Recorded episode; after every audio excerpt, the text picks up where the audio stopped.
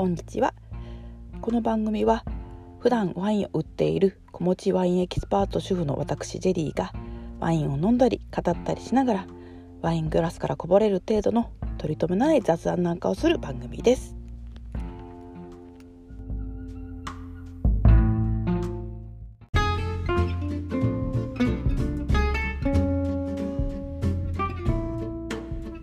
はいこんにちはジェリーです。2回目の配信でございます、えー今回はですねワイン飲みながらっていうわけにはいかなくてですね真っ昼間ですのでこれから保育園にお迎えしなければいけませんので車を運転する必要がありますのでお酒なしで今回はちょっと喋ろうと思います。で今回のお話ちょっとブドウ酒っていうものについてちょっとお話ししようかと思います。あのワインではなくてブドウ酒なんですけどこれがですねあのそれ何って話なんですが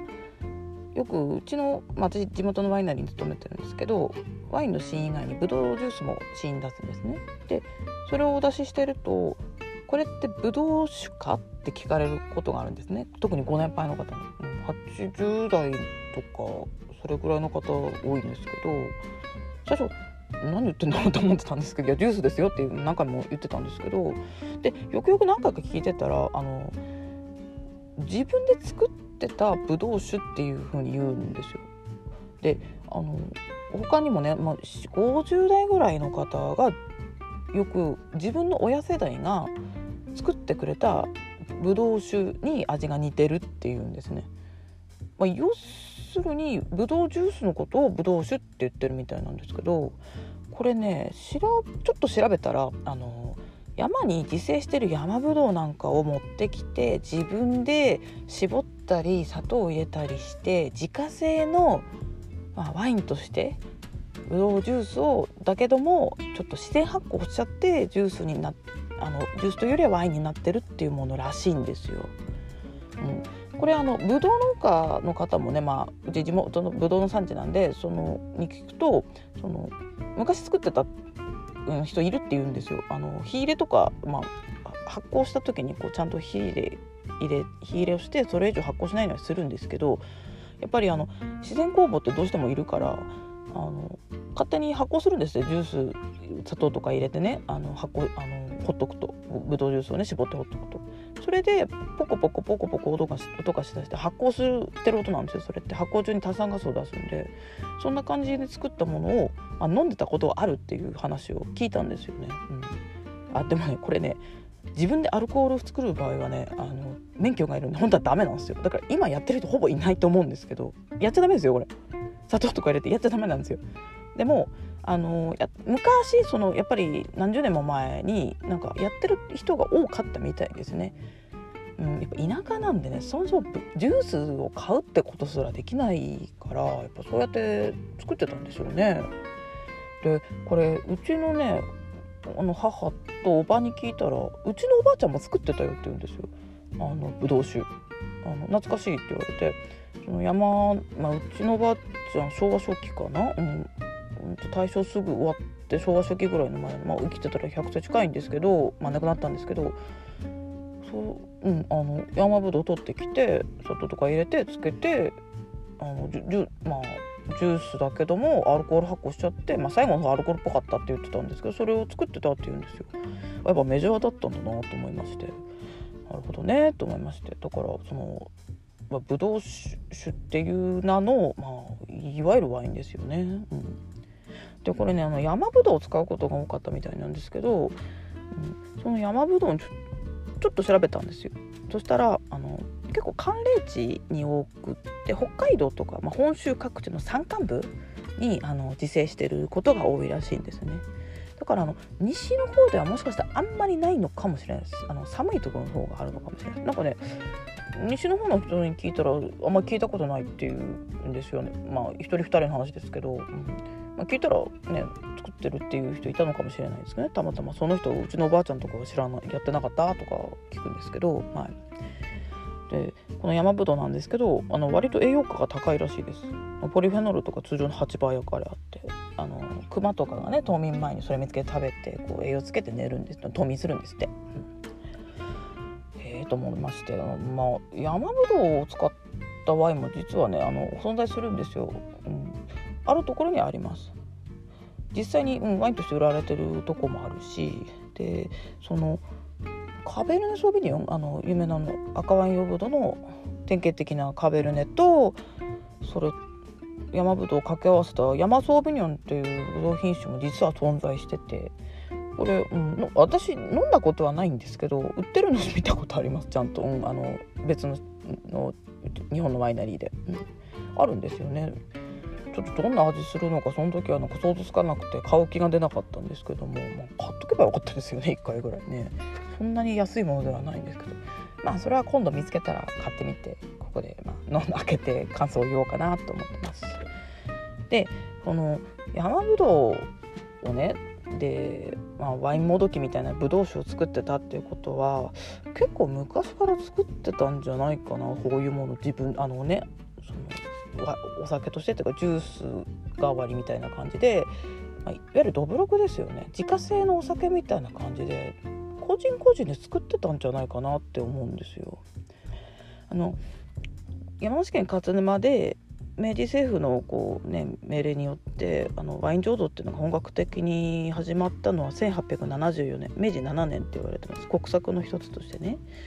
うん、でもその使われてたブドウの甲州自体は古い記憶だとこれソムリエスキにもよく出てくる718年。行基っていうお坊さんがあ見つけて持ってきてブドウ園を開いてとかあのあとはそうですねあの雨宮影湯って方が同じように1180年くらいだったかね。あのそれくらいに、まあ、平安時代です。平安時代ぐらいにやってた同じようになんかブドウを見つけてきて作ったっていうそのそれ講習見つけてきたのが始まりだみたいなそれそれの2つが結構講習のはあのルーツとして出てくるんですけどそんな前からあるんだったら潰してジュースにしたらあのなんか酒っぽいものができるってことを割と知ってたと思うんですよね。だからあの日本のワインの歴史は浅いとは言われつつそのくらい昔からあの、まあ、数百年前からあったんじゃないかなと思いましてもっと、うん、ちゃんとした形になってないだけで、まあ、ドブロックとしてですけどね、うん、自家製のお酒とっていうことで。でちょこっと調べてみたんです私。そしたらあのちょっと面白いネットニュース見つけて実際にあの九州であの400年前にすでにワインが作られていたっていうネットニュース見つけたんですよ。えー、と思って、まあ、400年前、まあ、1628年ですね。これがあの、1628年もう戦国時代が終わって江戸初期かな、うん、九州北部の小倉藩っていうところ藩主細川忠俊という人があのそろそろ時期が来たからぶどう酒を作ってねみたいな感じにあの部下に命令して作らせてたっていうあの記録があったらしいんですよ。もうなんか今年も送ろうねっていう江戸に送るからねみたいなことを書いてたってことは何年か前からその作って江戸に送ってたっていうことらしいんですよ。いや400年前にも作ってたんだねっていう話で。いやこれがこのその記事をとこの細川忠俊っていう人ワイン好きだったらしいんですよ。もう戦国時代にあの確かワインってフランシスコ・ドペンから持ってきたんですね赤ワインを。ティンタ酒ティンタ酒か、うん、うん、っていうあのポルトガル産だったかスペイン産だったか名前持ってきてそれで広まったらしいんですよ。で輸入してた記録があるって私何かの文献で読んでたんですよ。だから戦国大名のこうすごくあの南蛮貿易みたいなしてた人たちって飲んでたらしいんですよね。あの織田信長とかね。だからまあこう超高級品ではあったと思うんですけど存在自体はあったってことで。これ日本のブドウでもこれ何で作ってるかってブドウってことは日本のブドウ作れるんじゃないかって思った人いっぱいいたと思うんですよね。まあ、こういうふうにそのこの細川忠さんっていうあのワイン好きだった人が作ってたんだなと思いまして、まあ結局その後はまあその多分これこれも山ほどを使ってたと思うんですけどその記述によると。あ皆さんご存知通り江戸幕府は鎖国しちゃってキリスト教とか西洋的な文明のものはあまり好まれないもうむしろダメだよってなったのでしかもその細川忠俊さんって人小倉藩から別の藩に行っちゃうんですねなんか国がさせられたみたいで、まあ、これが原因だったか分かんないですけどなのでわざわざワイン作る必要がなくなったのでしかもなんかちょっとあまり良くないものみたいに思われてるっていうことで、まあ、ワイン作りっていうのは小倉藩では衰退してたんじゃないかと思われるっていうふうに書いてましたね。いや結構ちょっとロマンのある話ですよねこれ。結構前から作ってたんですよあの日本ってワイン作りの話歴史浅い浅いとは言われつつ、まあ、ちゃんとした体系もしてないとはいえ400年も前にこういう風にワイン好きでワイン推しで作ってた人がいたなっていう事実ってちょっと個人的には胸が熱いですよ私はね。はい、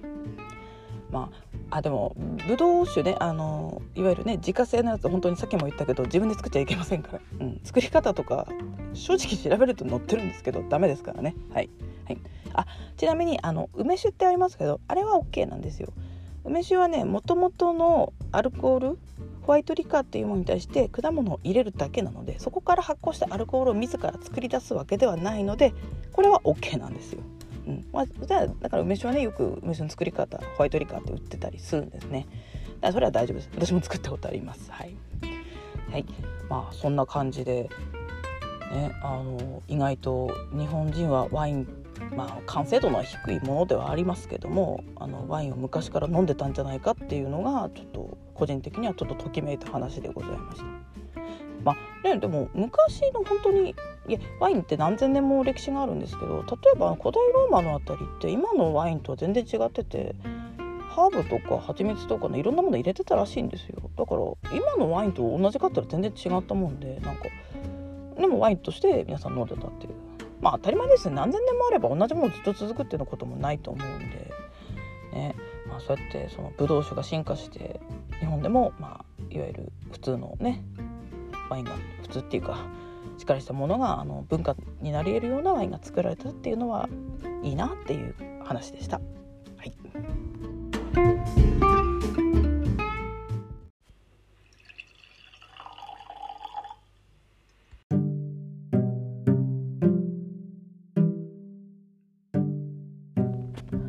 はい、ではちょっと、まあ、おまけの雑談なんですけど私普段飲むあまあ毎日飲んでるんですけど 基本。あのデイリーのワインとしては、まあ、1,000円前後もしくはそれ以下って決めてるんですね、まあ、もっと高いの飲みたいなとは思ってますけどねまあお財布事情もありますからそんな簡単にねポンポン高いの開けてられないのでそれぐらいで決めてはいるんですけどでもその決め事をちょっと破って時々、まあ、1,500600円ぐらいのお気に入りワインを、まあ、つも行ってるスーパーで買うんですね。であの当たり前って言えば当たり前なんですけどその少し高いものまあ自分でも高いなって思ったとこ部分に付加価値つけるのってやっぱ自分自身だから高いからダメってことはないと思うんですよ。自分が良ければね、うん、お財布が許す範囲だったらいいかなと思っててで何が言いたいかっていうとあの前にうちのワイナリーに来てくださったお客様でうちのワイナリーで有名なとあるワインがあるんですよ。まあそれなりにお値段張るんですけどこのワイン高いけども理由があって高いんだよねって。さっき高い高いって他の人言ってたけどみんな分かんないのかな？って言ってたんですよ。まあそうですね。まあそりゃそうですねってこうちょっとうんうんって思ったんですけど。まあ嘘ですよ。あのボーリをむさぼって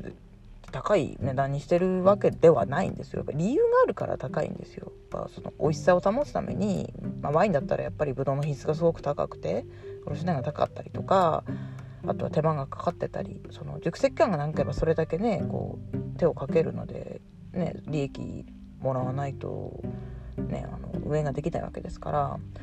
樽に入れるのとステンレスのタンクに入れるのもやっぱり違うし、まあ、そういうとこいろいろ理由はあるんですけどそうなんですよあの安ければいいわけではなっていうのとはちょっと違ってあの高いんだったらその高さには理由があるんですよ大体。まあ理由もなく高くしてる商品なくはないかもしれないですけど普通はそうだと思うんですね。であの、まあ、何が言いたいのかな まあちょっとぐらい高い商品自分が納得するのは買ってもいいかなってことです。納得しなくてもねその後から良かったなって思うことってあるんですよ。特にその消え物じゃなくてねワインみたいに。私ね眉をカットするハサミをね20年以上使っ同じの使ってるんですよ。結構長いなと思うんですけど。それねあの確かね就職面接かなんかの直前で眉カットしてなかったって焦って。で買い行こうとしたけど、まあ、あんなの100円ショップで買えるんですよ。でもないんですよ。あやばいと思って。近くのドラッグストア行ってうんたらなんかその高かったんですよ。1000円ちょっとぐらいするやつしかなくても普段の10倍ですよね100円だからこれしかないけどしょうがないと思って買ってカットして行ってまあ面接に落ちましてっていう話で何の意味もなかったな10倍も出したのにみたいな。まあでももったいないからちょっと使ってたんですけど。結果まあその時には役に立たなかったとしても20年使えたんだったら100円で買えるあの時の1000円で買ったものはすごく有益だったなと思うんですよ。もうまだまだ使いますよ。本当に実は使い心地すごく良くて結構鋭くて。うん。あと10年とか余裕で使えるんじゃないですかね。もう自分の子供にもいけそうな感じなんですけど、うん、だからまあ高いなと思ってももしかしたらね、自分の財布の許す範囲だったらいいことがあるかもしれないので買った方がいいのかなっていうお話でした。はい。まあ雑談っていうかねどうでもいい話ですけども。ではこれからね子供をお迎えに行きますんでその途中でスーパーに寄っていつものあの1500600円のキャンティーを買って今日は開けようと思います。それでは皆さんお付き合いありがとうございます。ジェリーでした。さよなら。